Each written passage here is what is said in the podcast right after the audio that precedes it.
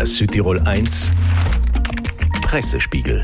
Ärger und Verständnis verbinden unsere Speedboxen. Sind heute Morgen wieder mal Top-Thema.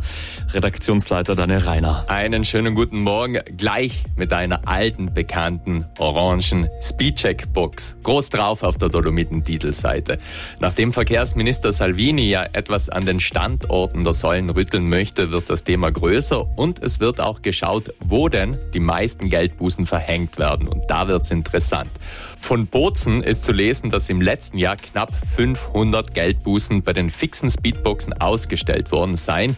In den verhältnismäßig viel kleineren Gemeinden, wie zum Beispiel Farm oder St. in Daufers, waren es jeweils über 1000.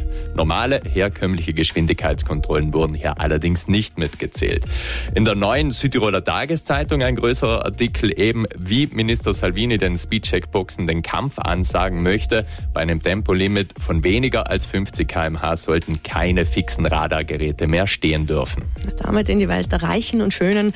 Aus dem Burggrafenamt eine Story, die die meisten von uns so nicht kennen dürften.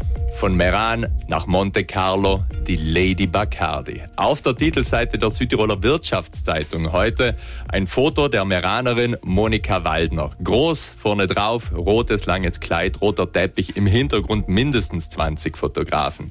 Die Meranerin liefere sich einen Erbstreit, ist weiter zu lesen, mit dem Spirituosenkonzern Bacardi. Ihr Ehemann Luis Bacardi, der Urenkel des Firmengründers, habe 6% des Firmenimperiums hinterlassen. Das bekomme allerdings erst ihre Tochter, sobald diese 40 Jahre alt werde und die Mutter bis dahin verstorben sei.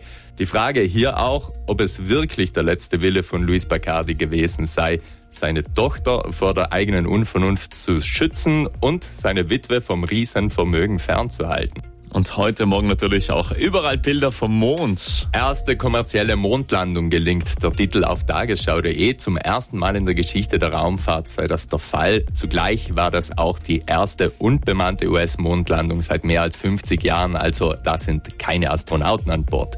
Ein Video ist auf heute.de zu sehen mit einigen Experten. Hier wird auch erklärt, dass die NASA immer öfter mit privaten Firmen zusammenarbeite.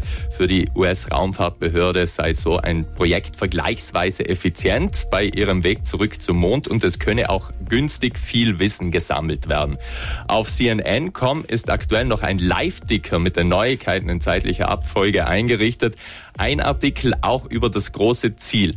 Am Südpol des Mondes soll nach Wasser gesucht werden. Sollte das gefunden werden, könnte eine enorme Wasserstofftankstelle gebaut werden und so könnte das eines Tages ein idealer Startpunkt für Flüge zum Beispiel zum Mars sein. Der Redaktionsleiter Daniel Reiner auf einen Blick und Klick den Freitagmorgen erfasst.